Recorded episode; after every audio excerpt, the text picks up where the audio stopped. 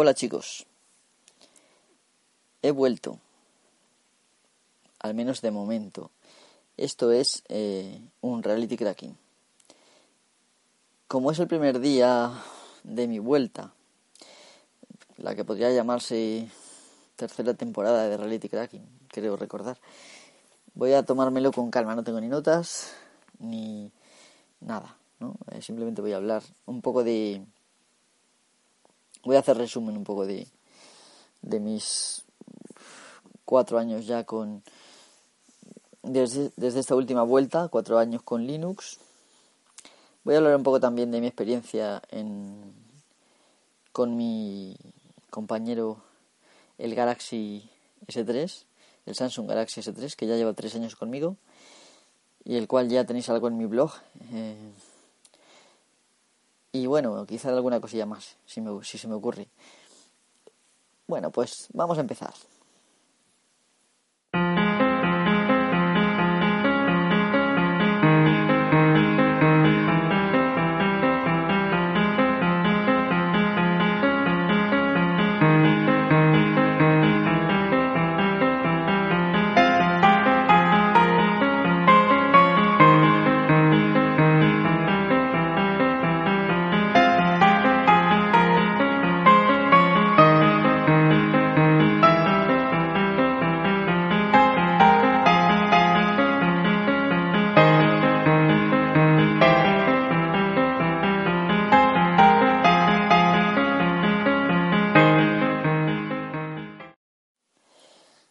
Pues nada, vamos a hablar un poco de, en primer lugar, de mi experiencia con Linux.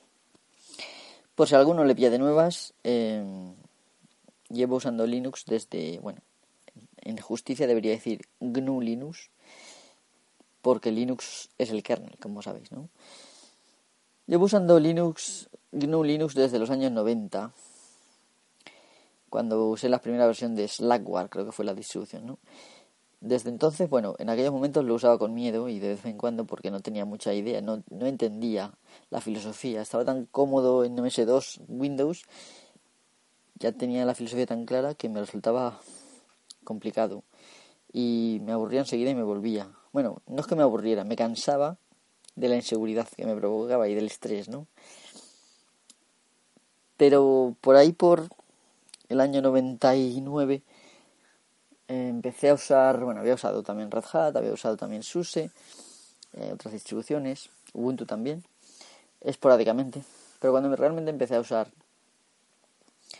en serio para el trabajo y cosas así GNU Linux fue en el año 99 cuando en, trabajando en Madrid en una empresa de servicios informáticos eh, instalé me parece que fue SUSE 6 que me lo compré y tenía instalado SUSE 6 tanto en el portátil como mi portátil personal como en como en el ordenador del trabajo y tenía virtualizado Windows para trabajar en las cosas que requerían Windows. Lo tenía virtualizado con el entonces recién llegado no sé si esto fue ya en el 2000, ¿vale? No, pero creo que pudo ser en el 99, porque empecé a trabajar en Madrid en el 98 y estuve hasta marzo del 2000, quiero recordar. Eh, estuve, sí, con VMware, que entonces estaba realizando y era gratis, la, el VMware Workstation. No lo, produzco, no lo pronuncio bien, soy consciente, pero bueno, no importa. Porque sería algo así como VMware Workstation. Bueno, da igual. No hay que cogérsela con papel de fumar. Entonces, eh, funcionaba bastante bien. Había unas herramientas con las que podías acceder a la red, a todo, ¿no? Y pues podía usar, por ejemplo, el Visual Studio, que yo odiaba, pero usaba, ¿no? Y el resto de mi tiempo, si quería leer correos, navegar por internet, usaba SUSE 6, que bueno, no estaba mal. Tenía un escritorio decente, aunque no se puede comparar con lo que tenemos ahora, pero me movía. En mi casa, después me compré otro ordenador y empecé a usar, ya esto fue a partir del 2002 o así, ¿no? Empecé a usar Sabayón. Sabayón fue una distro, bueno, y es todavía, de Gentoo, Em, que es, bueno, Gentoo es una distro libre que tú te lo tienes que compilar todo y bueno, es quizá una de las distros más complicadas de, de manejar, pero, pero mm, tenía unos sistemas automáticos, el comando emerge, por ejemplo, equivalente a apt-get en Ubuntu, y en Linux Mint, em, que bastante automatizaba la tarea, ¿no? Entonces, em, también había unos repositorios donde se bajaba el fuente y se podía compilar con el emerge fácilmente, ¿no? El... Estuve bastantes años con, con aquella distribución, creo que fue la versión 3. algo, 3.4 puede ser. Y la verdad es que fue fue bueno. Estuve usando únicamente, prácticamente para todo, únicamente Saballón. Y fue una cosa bastante mm, refrescante. Entonces usaba Compiz y Beril. Estamos hablando de 2002. ¿eh? Compiz y Beril te daban una experiencia similar a la que ahora mm, suponen los usuarios de Mac que es nueva. Cuando Apple lo único que ha hecho ha sido coger software libre ¿eh? y reutilizarlo eh, en su sistema. ¿eh? Compiz y Beril básicamente esto de el temblequeo de las ventanas cuando se minimizan y cuando se maximiza y todo esto, y el que cuando arrastras una ventana se deforma y todo esto, esto ya lo tenía yo en 2002. Em, bueno, puede que fuera algo más tarde, tampoco lo tengo muy claro, pero vamos, como mucho en 2004 ya lo tenía. Por 2005 por ahí estuve haciendo pruebas con Canopix, aunque seguía teniendo mi sobremesa. Canopix fue el primer sistema operativo, eh, la primera distro de Linux Mm, que permitía tener un CD, lo que llamamos hoy CD o DVD Live, ¿vale? Es decir, que tú arrancabas con el CD y, y cargabas un sistema operativo completo, ¿eh? en lo cual era muy, muy novedoso y muy, muy bueno, ¿no? porque tú podías utilizarlo para reparar otros ordenadores. Para mi vida profesional fue muy interesante. Yo estaba de freelance en aquella época, autónomo, igual que ahora. Eh, de hecho, estoy desde 2000 y bueno, hay altibajos, pero prefiero vivir aquí en mi pueblo, donde llevo una vida más, aunque digan que es rural y que vivo en el culo del mundo, realmente no, porque estoy cerca de Madrid, unos 120 kilómetros, 120 y algo, algo más, mejor 130, eh, hora y media de Madrid, como mucho, eh, y hay buen transporte, es decir, que tú puedes fácilmente ir y venir con el transporte público si no quieres tener coche. O si tienes coche incluso puedes tardar mucho menos, ¿no? Em, pero vivir en Madrid es, un asco y no estaba dispuesto yo a, a trabajar allí, más que nada por vivir allí. Por el trabajo no me importaba realmente, pero vivir allí era asqueroso. Eh, no tenía tiempo apenas para ver nada y de hecho me vine de, Madrid sin haber visitado ningún museo, ni ningún ni el Palacio Real, ni nada eh, después de más de dos años. Bueno, entonces, eh, ¿qué pasó? Pues que creo que fue en 2006 o quizás fuera en 2005 tardío, intenté pasarme a la siguiente versión de Saballón, que fue la 4, la 4 y algo, ¿no? Y en aquella época eh, tenía un ordenador recién comprado que tenía todos los discos duros SATA el CD-ROM y tal lo tenía ID, pero los discos eran SATA. Sería lata, vamos. Entonces, em, ¿qué pasaba? Pues que al, tú instalabas con el CD Live o el DVD Live, me parece que era un DVD Live, Live, em, y automáticamente arrancabas, iniciabas el programa de instalación, que era un botón en el propio escritorio, y directamente se cerraba sin dar ningún tipo de, eso era un coñazo, macho, un coñazo. Entonces, mmm, comenté en el foro eh, y me dijeron que es que quitara los discos SATA y probara a estar sin ellos. Claro, para mí aquello fue un cabreo importante. Eh, importante lo digo porque, eh, fijaros, yo tenía todos los discos SATA. Tendría que haberme comprado uno IDE aposta para poder instalar Saballón otra vez en esa versión. Y del cabreo total que pillé con los desarrolladores o los responsables más, más que nada de la, de la distro, mm, no solo abandoné Saballón, sino que abandoné también mm, GNU Linux como sistema de escritorio. Y bueno, yo, yo tenía arranque dual en Windows, aunque lo usaba entonces poco. En aquella época, pues lo que hice fue volverme a concentrar en Windows. El trabajo también me exigía a veces volver a Windows porque, evidentemente, si te llaman para hablar un ordenador en Windows y no lo sabes, pues porque no lo usas, pues es un problema, ¿no? Bueno, entonces estuve sin usar GNU Linux así de escritorio hasta 2011,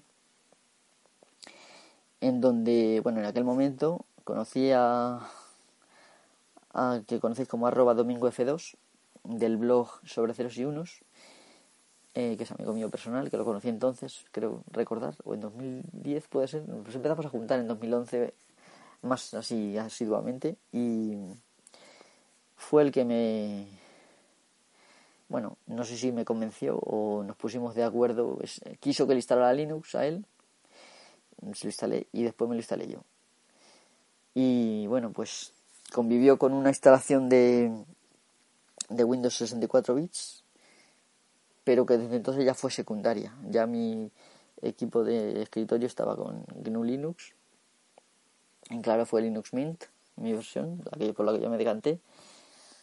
Eh, por comodidad, simplemente por, me gustaba la apariencia, en claro, más que me parecía más ligero que Unity de Ubuntu, sobre todo, aunque ya sé que se podía elegir otro escritorio y tal, pero bueno, me gustaba Cinnamon, ¿vale? Entonces, em, pues nada, mm, he estado usando Linux prácticamente desde entonces, desde 2011, ya son cuatro años, y eh, solamente usaba Windows para maquetar vídeos con, con Adobe Premiere.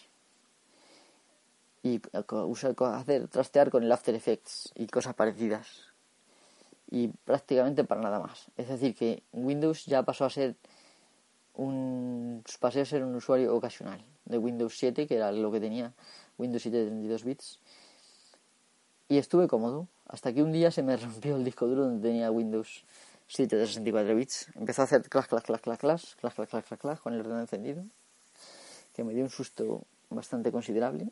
Nunca me había pasado eso. Y bueno, lo quité el disco y desde entonces no he tenido Windows. Ya ha pasado pues varios meses, fue este verano pasado. Este, o sea, el verano del año 2014. La verdad es que lo usaba muy poquito Windows y no ha sido una, un trastorno el no tener Windows ahora. Mm, no he echado de menos Windows, que era lo que yo pensaba que quizá al no tenerlo quizá empezaría a echar de menos cosas, pero realmente con Wine y con Mono, o con Wine, vamos a decir en español, ¿no? Y con Mono, que son Wine, es para es una interfaz que emula las llamadas del sistema de Windows ¿eh? mm, y Mono es para .NET. Apañado prácticamente todas las aplicaciones y junto con Play on Linux, que es otra aplicación que recomiendo, un programa que te recomiendo que te instalas y te permite mm, ajustar automáticamente las configuraciones para determinados programas y juegos, e incluso juegos de Windows clásicos como el Age of Empires em, y programas así que la gente usa como Photoshop aunque yo me pasé a GIMP, el GIMP me pasé, decidí directamente adoptar las, las opciones libres por una razón muy sencilla. Sí, yo era bastante eficiente trabajando con Word y con Access y con todos los, con Publisher, con todos los, de hecho he dado clase varias veces a, a muchos grupos de, este, de estas aplicaciones eh, lo cual me gustaba dar clase, no lo que en sí las... Yo siempre he considerado que las aplicaciones de Microsoft, mm, y perdón si a alguien le molesta, son bloatware, ¿no? Bloatware, que son engordadas innecesariamente. Básicamente mi, opinión es que Microsoft nunca reescribe, se dedica a añadir cosas. Entonces a las aplicaciones de por sí que ya las originales no suelen estar muy finas, pues necesitan cada vez más máquina. Y claro, eh, es ridículo que un procesador de textos, la siguiente versión te tengas que comprar otro ordenador. O cada dos versiones. Es ridículo. Y que un procesador de textos funcionaba con WordPerfect desde un disquete en MS2 hace mil años. y editabas igual, bueno, no era WYSIWYG, no era what you see is what you get, como son ahora todos. O sea, lo que ves es lo que obtienes luego al imprimir, sino que te salía, por ejemplo, subrayado así de diferentes colores y tal, con una pantalla, con una pantalla de fondo azul. Pero bueno, pues tenía posibilidades ¿no? de, de numeración de páginas, básicamente todas las funciones que tenemos ahora, ecuaciones matemáticas. Y bueno, pues LibreOffice, eh, el, GIMP y cualquier, todos los reemplazos, a mí me han parecido aplicaciones no solo que no que iban finas, ¿eh? porque tienen una comunidad detrás bastante pujante, que bueno pues que la gente descubre errores y los arregla, cosa que en Microsoft nunca, no pasa nunca si descubren errores se los callan o a lo mejor los arreglan en un service pack, por aquí, por allí, te enteras. Eh, bueno, eh, puedo deciros que, por ejemplo, eh, la primera versión de Office, bueno, creo que todas las versiones de Office así más modernas desde el año 96 en adelante, llevaban todas Visual Basic para aplicaciones, ¿vale? VBA que es mm, que son tienen una interfaz programable donde tú puedes acceder a elementos de, de las herramientas de ofimática de Microsoft a través del lenguaje Visual Basic y puedes hacer maravillas de hecho sí sabes yo la verdad es que se me daba bastante bien y eso sí es lo que he hecho de menos porque ahora el código es mucho más complicado de, de hacer no tienes ayuda en línea de esto que pinchaba, escribías cuatro letras y te salían lo siguiente todo esto no tienes ahora en LibreOffice, en el código. Pero lo que es la aplicación, usarla en sí, sí que es muy, muy intuitiva, muy... Yo, para mí, no he echado de menos en absoluto Word. Lo único que tienes que acostumbrarte a cuatro cambios que hay y a localizar, en cuanto que localizas las, las opciones, ¿qué más te da? Si te sale de una manera la interfaz o de otra. O sea, al final, el, lo que te exige es lo mismo. La negrita, el subrayado, no sé qué, los números de página, cuatro chorradas que al final usamos, pero es que incluso aunque seas universitario y quieras usar opciones avanzadas, como dice por ejemplo el ecologista, al cual yo respeto, tienes también ecuaciones, tienes una herramienta aposta para hacer eso, Math. Eh, yo creo que el paquete de ofimática es totalmente perfecto. La única pega es que los ficheros no son del mismo formato de Microsoft. ¿Eh? ¿Por qué razón? Pues porque el formato de Microsoft es privativo y es secreto. Las conversiones que se hacen son a base de ingeniería inversa. Es decir, prueba-error, prueba-error, experimentación y tal, ¿no? Eh, de hecho, Microsoft, para que no le puedas copiar muy bien, de vez en cuando hace cambios. Este comportamiento, que es totalmente nauseabundo, no tenemos por qué soportarlo. Cuando hay LibreOffice, le puedes instalar tanto en Windows como en GNU Linux. Entonces, GNU Linux, vamos, perdón.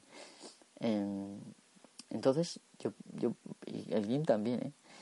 Yo prefiero usar estas aplicaciones que funcionan exactamente igual. Y si tú quieres compartir el documento que acabas de escribir, pues puedes convertirlo a doc o mejor todavía pasarlo a PDF.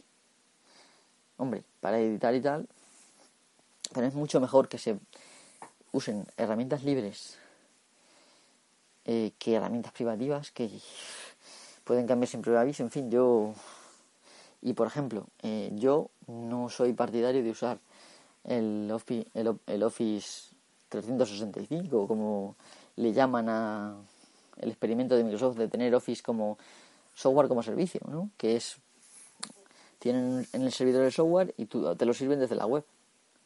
Lo cual a mí me parece me parece básicamente mal porque desde el momento en que tú no controlas tus procesos informáticos, mm, no te puedes quejar luego si te lo cambian cualquier cosa o tú no lo controlas. Puedes hacer un cambio que a ti no te guste y te que joder. O ponerte pegas o tener, hacerte pagar, evidentemente, por cosas que puedes tener libres. Encima, no solamente de gratis, que a lo mejor en algunos casos no, ¿vale? Porque a lo mejor le pagas a alguien para que te modifique a ti algo, vale, eso le pagas. Pues la gente está y gana dinero también, ¿eh? pero además es libre, de libertad, ¿vale? Em, el GIMP igual, en el principio empecé a tener problemas de adaptación, pero bueno, básicamente ahora mismo soy capaz de hacer lo mismo que en Photoshop con GIMP. La única diferencia que he notado es el típico que le das doble clic eh, y te sale lo de la sombra, el, el resplandor y todo esto, todas estas opciones que te salen, bueno, pues en, en, en, el GIMP no he encontrado yo otras, quizás que soy un poco torpe, no le he prestado demasiado tiempo a eso, no le he dedicado demasiado tiempo, eh, pero vamos, he encontrado otras formas de hacer el mismo efecto. Quizá con algo más de trabajo, pero muy poquito. Por ejemplo, para hacer las sombras, pues simplemente duplicando la capa y cambiando el color.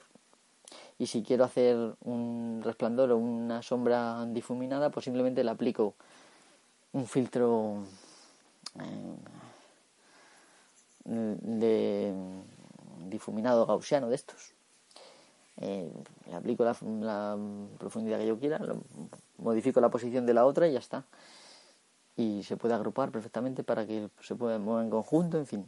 Yo he hecho carteles he hecho cosas avanzadas y tiene básicamente las mismas cosas. Eh, y un profesional se puede apañar, porque yo muchas veces cuando hago diseño web necesito cosas avanzadas y las tiene y me las puede apañar. Si yo me puedo apañar, ¿por qué no, apañar, ¿por qué no te vas a apañar tú que me estás oyendo? Em, la gente le tiene mucho miedo al terminal, pero es que en realidad es trivial, o sea, es totalmente trivial. Que tú pongas sudo para hacerte de superusuario, ¿no? Te pide la contraseña. Espacio apt-get install y, y pongas ahí el nombre del paquete y te lo instale ¿No lo veis mucho más cómodo que navegar por internet y, bregar con diferentes páginas que te pretenden meter malware? Vamos, y, si no te bastas con eso porque te da tanto miedo que no eres capaz ni de copiar y pegar una línea, porque hay webs y, y foros donde tienes todas las soluciones para instalar lo que quieras, resolver todos los problemas que te presenten, o tienes gente como yo, por ejemplo, que puedes escribir un mensaje y te puedo solucionar el problema, quizá. Eh,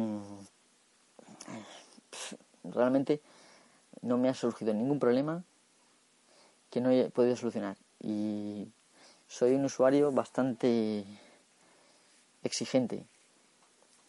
Mm, hoy, por ejemplo, he estado formateando el PC de un amigo, un amigo íntimo, y, y ha sido asqueroso. O sea, para instalar lo típico ha tardado pues casi 40 minutos Windows 7 de 64 bits hemos instalado. Eh, y después de instalar lo típico, he instalado desde, desde Windows Update la, el driver de, de la tarjeta gráfica. He instalado también el Service Pack 1.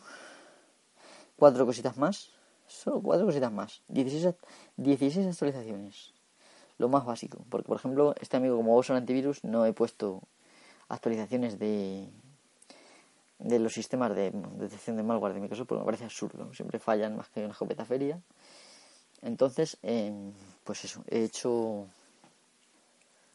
esas actualizaciones. Ah, he quitado Internet Explorer e instalado Chrome. Bueno, en, el, orden inverso porque primero tienes que abrir Explorer para instalar Chrome. Y una vez instalado Chrome he desactivado, he desinstalado el Explorer desde la desinstalación de desactivación de características de Windows, ¿vale? Perdón. Mm, pues ha tenido que arrancarse, reiniciarse cuatro o cinco veces por cuatro tonterías que he hecho. Y se reiniciaba. Paso uno, paso del paso uno al tres, nada más, ¿vale? Pues ha arrancado cuatro o cinco veces y luego al paso dos, otras dos, así, un desastre. Un asco, de, de, en Linux tú instalas cualquier cosa y no tienes que reiniciar. Y hay actualizaciones que se instalan también y tampoco tienes que reiniciar. Y quitas una cosa con pues sudo espacio apt-get espacio remove o purge, ¿vale? De purgar y el nombre del paquete. Eh, como digo, es tú puedes hacer búsquedas con eh, apt-cache search y nombre de paquetes, por ejemplo LibreOffice y todo seguido, y te salen los paquetes que tienen ese, esos que tienen esas palabras que tú has puesto, ¿no? Yo considero que GNU Linux mm, me ha alegrado la vida. Por ejemplo, sin yo tener que hacer nada, me bajo una película y resulta que es un DVD y me viene en ISO, ¿eh? y le doy botón derecho a montar y no he tenido yo que instalar el Demon Tools, por ejemplo. Eh, es que te facilita la vida. O sea, no os podéis imaginar la gente que preferís Windows por no complicaros la vida, lo que os estáis complicando en, en general y lo que yo, lo fácil que lo tengo. ¿eh? Que yo, por ejemplo, hago fotos, que es una de las cosas que más a menudo también hago, porque me gusta mucho hacer fotos y hago fotos de eventos de aquí del pueblo, o, si, o de la naturaleza en general. Em, pues hago fotos y cuando vengo, mi proceso es copiarme las fotos a una carpeta que lo puedo automatizar, aunque yo prefiero hacerlo a mano. Luego ejecuto un script que he creado yo mismo, que con un paquete que hay de tratamiento de fotografías redimensiono y pongo el logo mío para que es eh, o puedes poner marca de agua lo que tú quieras de forma automática foto por foto lo hace el solo vale para que lo entiendas termino y de la me creo una carpeta que es dentro de la carpeta de las fotos me creo una carpeta T y me meto la feo una por una que al ser más pequeñas tarda menos en cargarlas y voy borrando las que están borrosas las que no quiero que si están muy repetidas o tal y luego las subo a Facebook, a Google Plus. Una cosa que os voy a decir es que Google Plus a mí, el nuevo sistema de fotos, y eso que soy pues muy, muy adicto a hacer fotos y muy a menudo, y muchas fotos, por ejemplo, estuve el otro día en una sesión de ensayo de bailes regionales y hice 400 fotos. Mm, no me parece no me parece mejor que antes Mm, no sé vosotros qué pensaréis, pero yo ahora mismo me gustaría más, por ejemplo, Flickr, que te dan un no sé, aunque no sea ilimitado, porque es absurdo. Si te pregunta, si las quieres comprimidas, te quedan 5 gigas. Si las quieres sin comprimir, es limitado. Es absurdo, ¿no? Si comprimidas ocupan menos. claro, ellos quieren sin comprimir porque quieren que subamos fotos de la más calidad posible.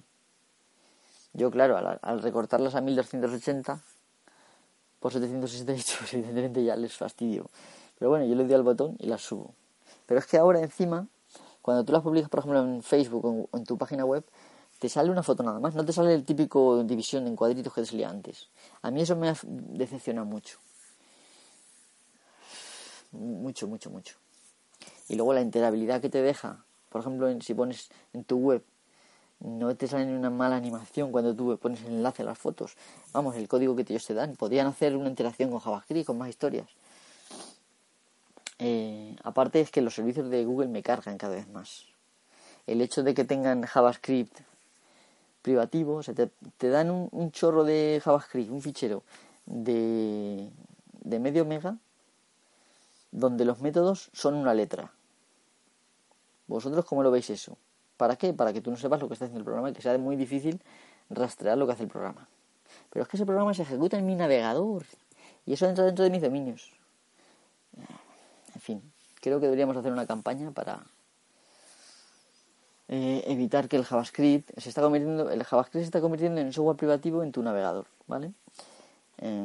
que no se ejecuta de la parte del servidor, sino en tu ordenador, en tu cliente. Eh, una cosa es que tú hagas cuatro tonterías con JavaScript y otra cosa es que lo usen ahora para rastrear, para, en fin, un montón de cosas malas. ¿Qué más os voy a decir de Linux? Pues, no sé, preguntarme si queréis alguna cosa más, ah, como por ejemplo, ¿qué haces para tal cosa? Y hago otro podcast más, más de eso, ¿no? Ahora voy a hablar ligeramente de... Ya llevo media hora, no quiero hablar mucho más. Voy a hablar ligeramente de, de mi móvil. ¿eh? Yo me compré en el año 2000, creo que fue el 2012. Mm, o fue, o fue 2000, sí, creo que fue 2012. Pero estamos en 2015. 2012, no, lo compré en 2011. O sea que va a hacer cuatro años, ya pronto. 2011, 2012 un año, 2013, 2014, sí, ¿vale? Va a hacer cuatro años.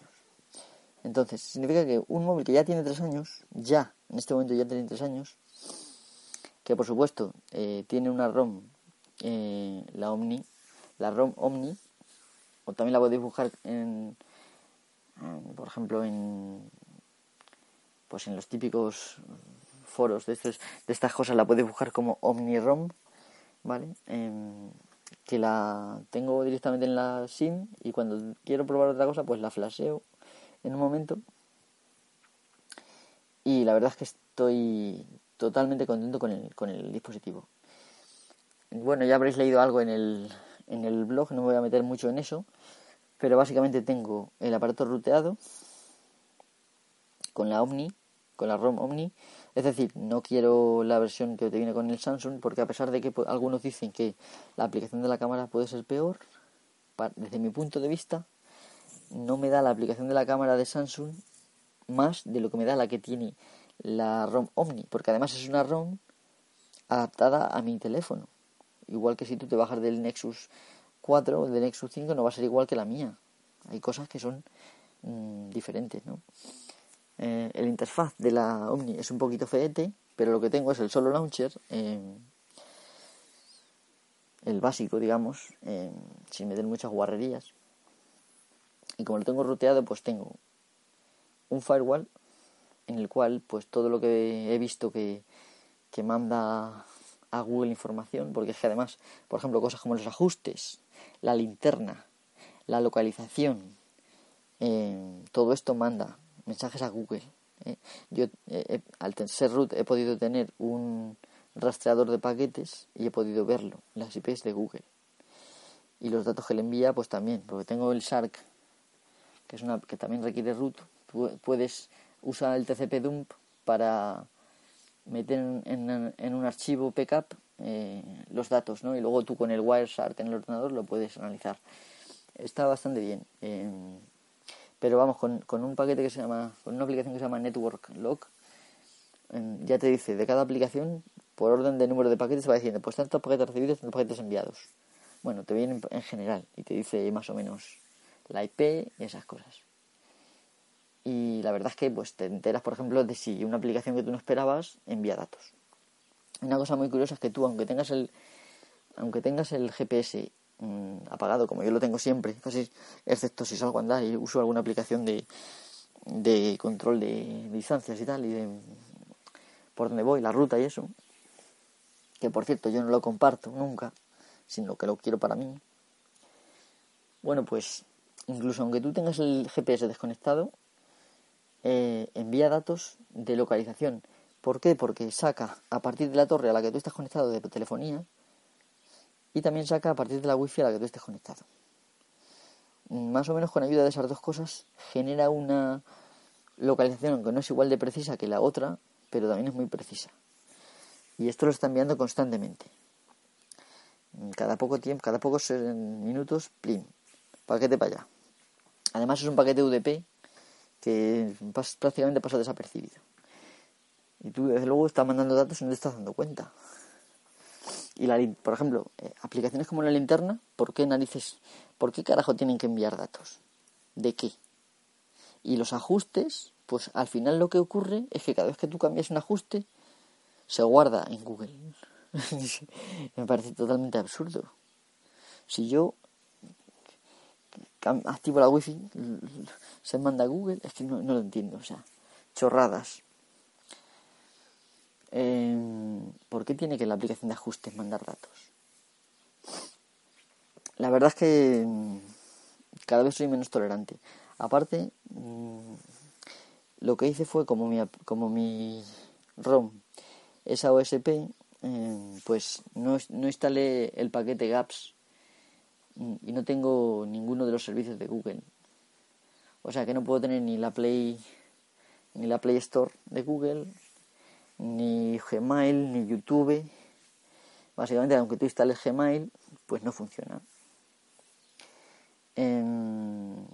estuve buscando markets y el que más me ha convencido, aunque sé que mm, probablemente será va a resultar dudoso, eh, estoy analizándolo a ver qué mensajes manda, em, es el Movogenie, ¿vale?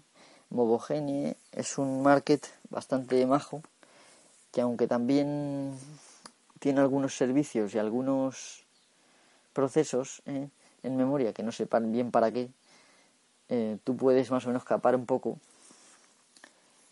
Eh, porque otra cosa, las aplicaciones que se cargan al inicio y yo no quiero que se carguen, pues al root con el programa AutoStart, AutoStart me parece que se llama, eh, que viene en el en F-Droid, eh, que es otro market de software libre que tengo en el móvil, pues mm, automáticamente puedo mm, quitar de los eventos que ocasionan que se inicien aplicaciones, puedo quitarlas, ¿no? Y así no se inician aplicaciones que yo no quiero que se inicien.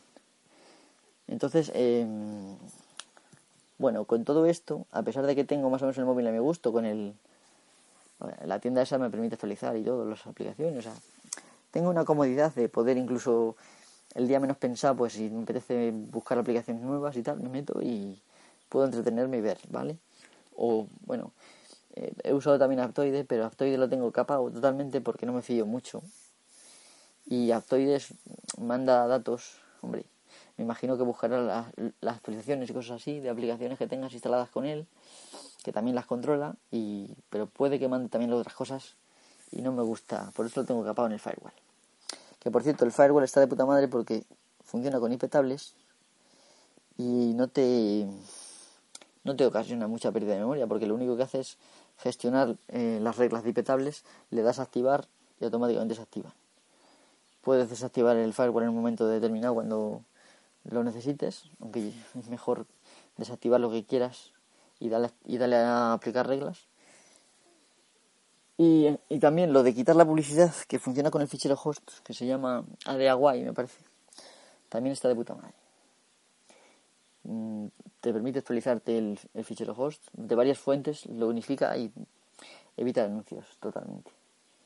La verdad es que está muy bien en general. Y lo bueno y lo mejor de todo es que a pesar de ser un móvil que tiene 3 años, no notas diferencia ahora mismo a cómo funciona un Nexus 6 o un Nexus 5, ¿vale? tú abres, mm, por ejemplo, las pruebas que yo hago, bajar la coordenada de notificaciones, lo que dice todo lo siempre. La, bajar la coordenada de notificaciones es automático. Abrir, incluso abrir la, lo, lo que más he notado de velocidad, abrir la galería, que siempre en los Samsung se atascaba un poquitín y tardaba bastante, lo abre automáticamente.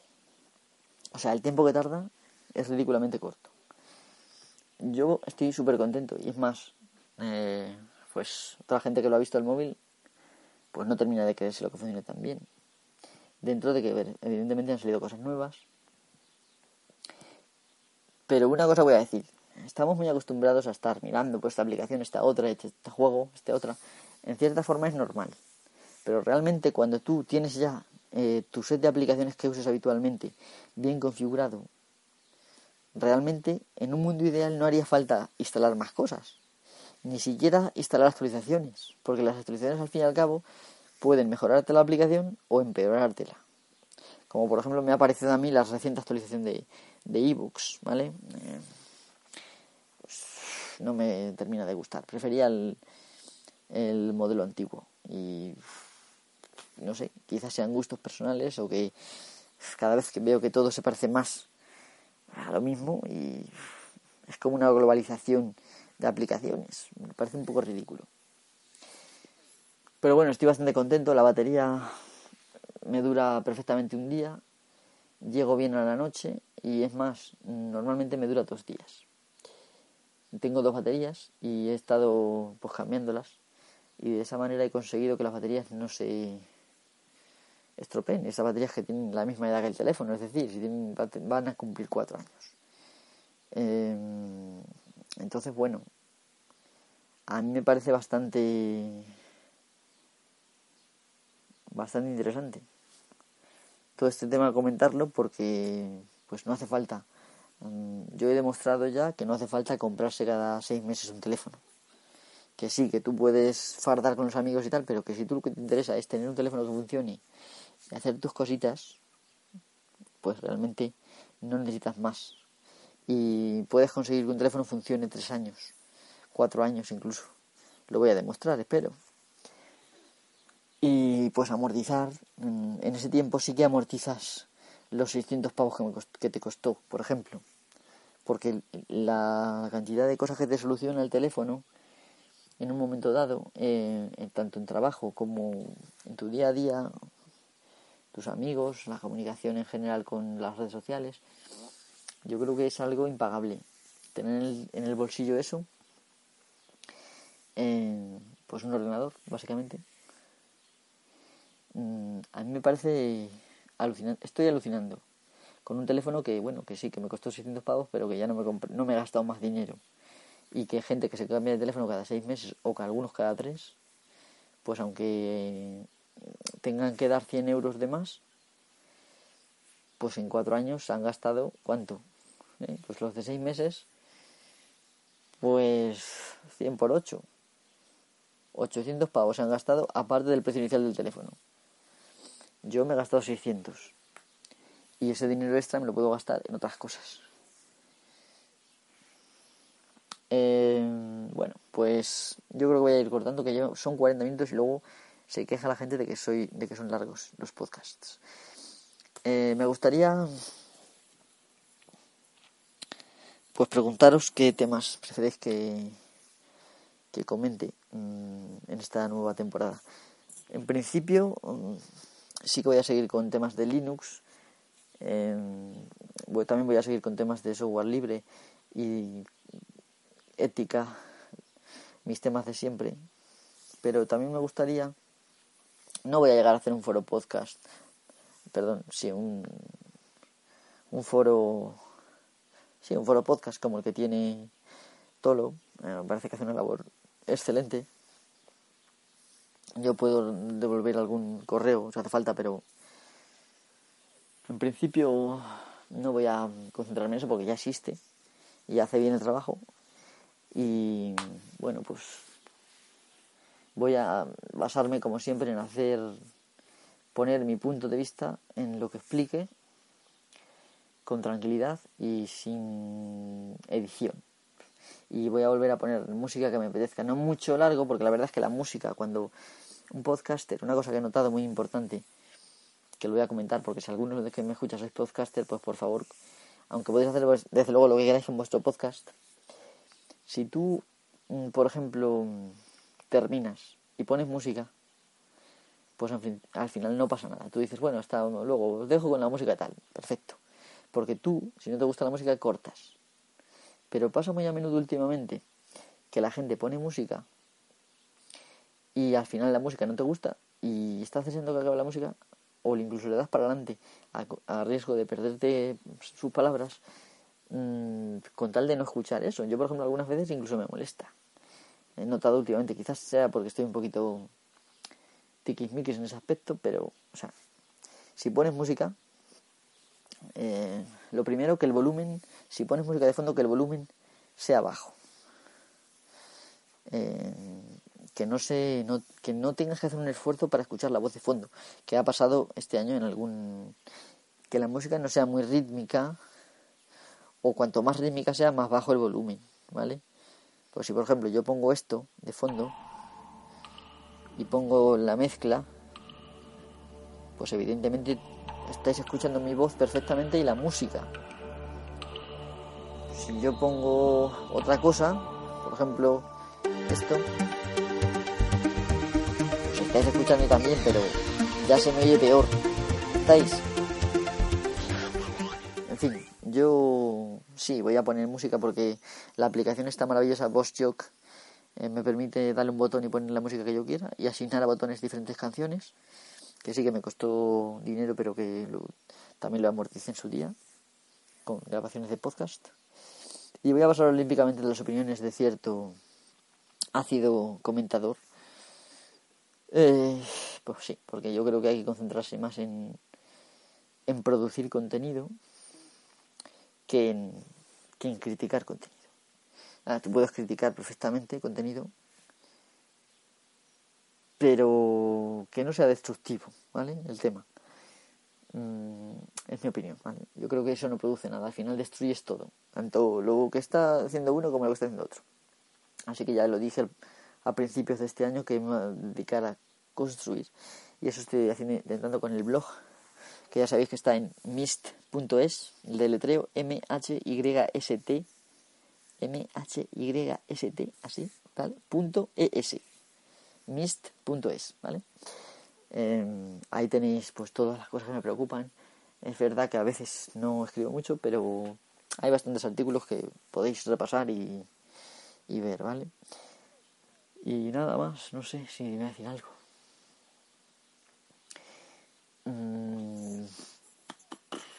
Bueno, voy a poner. Voy a poner un poco de ímpetu en esta temporada para no. Lo digo porque no quiero que nadie se lleve a engaño, ¿vale? No me voy a meter en la escena del, del podcasting de nuevo, ni quiero que nadie me invite a, un hangout. Bueno, si me invitan, eh, en principio no me parece mal.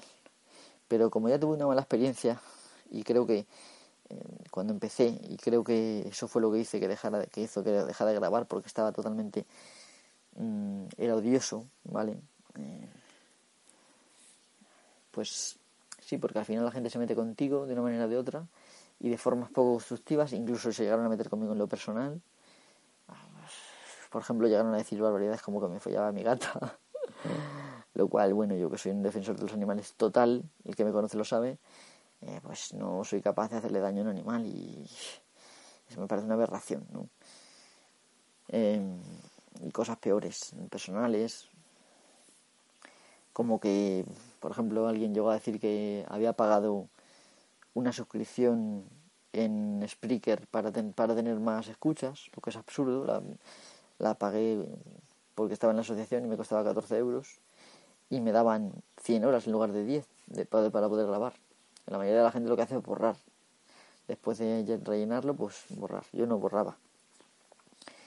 Bueno, y pues eso, que esa mala experiencia, porque bueno, hay gente de toda a gente buena, gente mala, gente que simplemente es buena pero tiene sus arranques mm, destructivos. Yo, por ejemplo, he caído a veces en eso, criticar por ahí uno a otro, liarme ahí en Twitter a voces y no me parece que sea productivo. Así que voy a pasar muy mucho de la escena del podcastis, del podcasters, de los podcasters o podcaster, voy a decir, posca. Perdón por la broma. Y sí, si hay que, si alguno me pregunta por Twitter alguna cosa, pues evidentemente sí contestaré, como siempre he contestado, ¿vale? Pero no esperéis verme por ahí en otros podcasts así muy a menudo.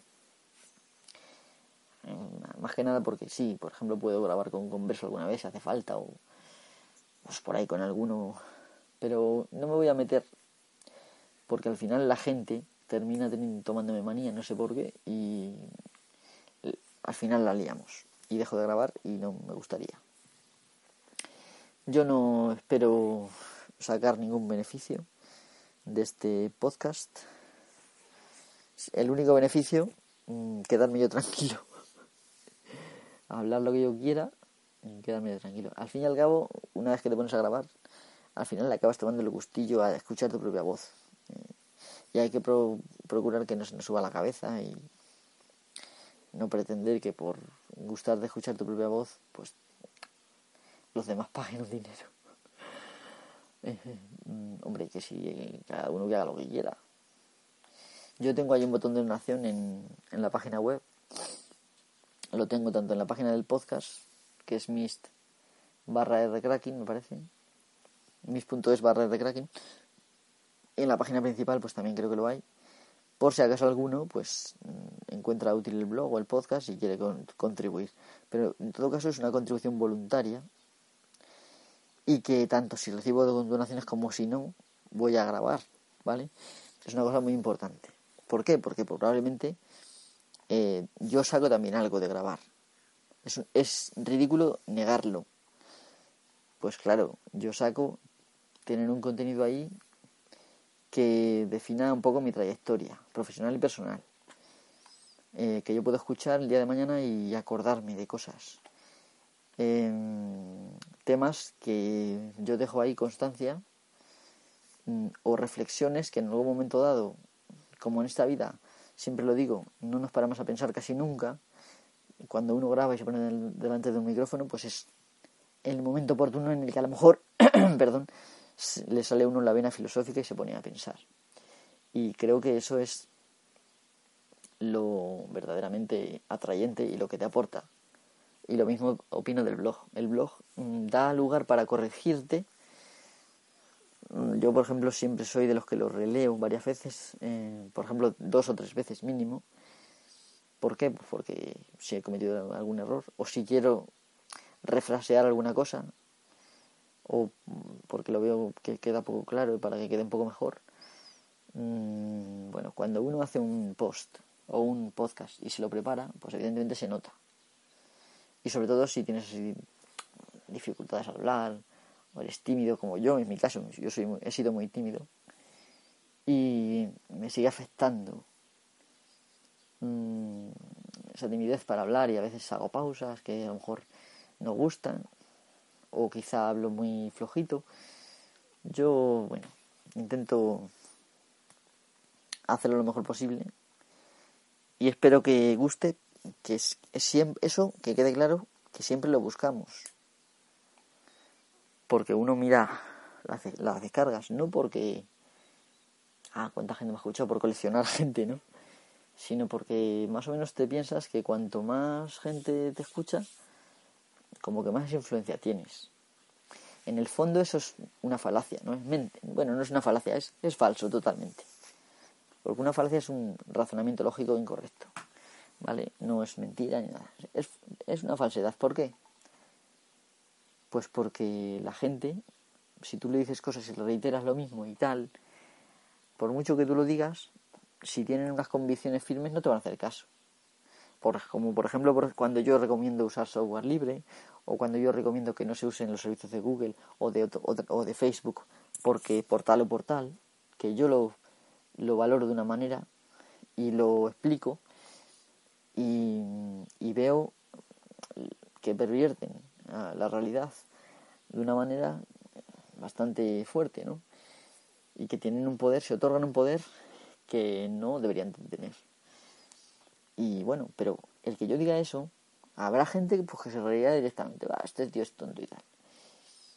Yo lo que pido, por favor, es que deteneos a pensar.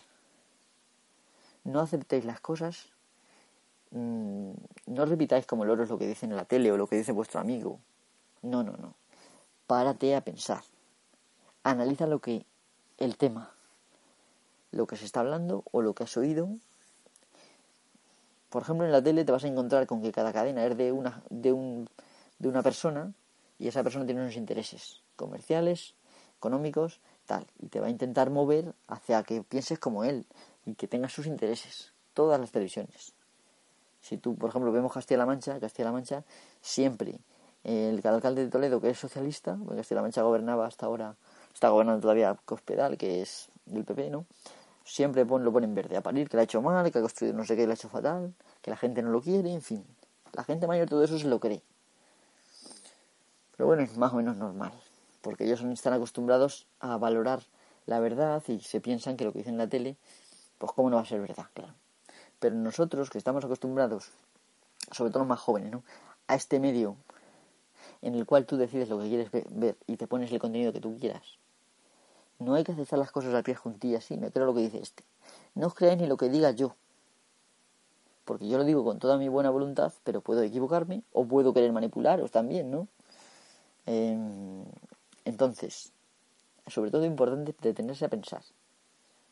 Escoger un momento del día, cualquier momento, que dejéis de consumir contenido. Es otra cosa que no me gusta la palabra consumir porque consumir es cuando tú acabas una cosa, por ejemplo, un yogur, te lo comes y desaparece. Un, podcast no se puede consumir porque no desaparece. Entonces, cuando tú mm, consultes contenido, estés escuchando un podcast o estés leyendo un libro, párate de vez en cuando a pensar y dices, ah, pues esto que ha dicho, tal, y búscale tres pies al gato. Y saca tus conclusiones. Y si puedes, escribe un blog. Escribir es una de las mejores maneras de pensar. Eh, incluso hemos dicho el podcast te invita a pensar, si te relajas, si consigues relajarte y no te dejas llevar por el estrés de algo nuevo y tal, y que sepas que la gente te está escuchando, eres capaz de pensar, pero escribiendo escribiendo estás tú solo y escribiendo piensas más. Escribir es importante. Bueno, ya con esto os dejo.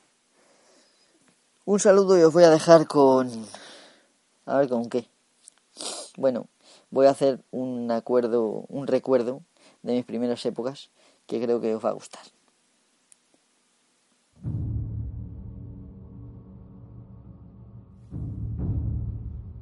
Aquí ya lo dejo amigos.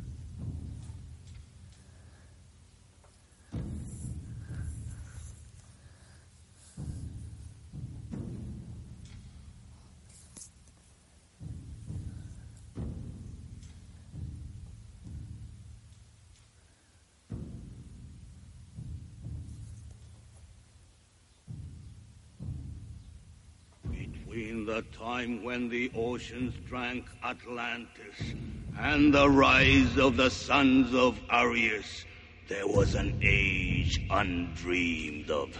And unto this, Conan, destined to bear the jeweled crown of Aquilonia upon a troubled brow. It is I, his chronicler, who alone can tell thee of his saga.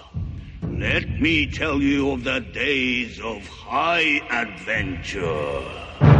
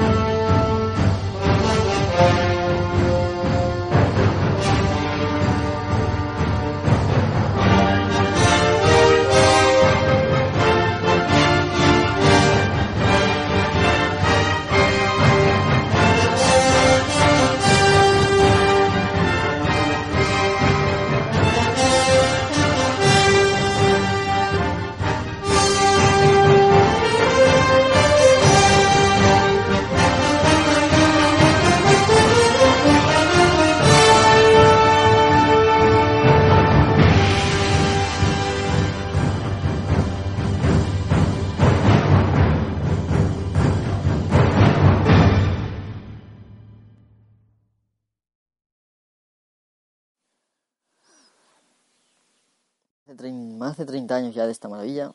Eh, y bueno, a que te molesta. Si no te ha gustado, evidentemente te molesta la música. Al que le parezca una maravilla como a mí, pues evidentemente le gusta. Aunque la haya escuchado mil veces, esta maravilla de banda sonora, eh, pues eso, gusta. Así que nada, sin más, me despido. Hasta la próxima.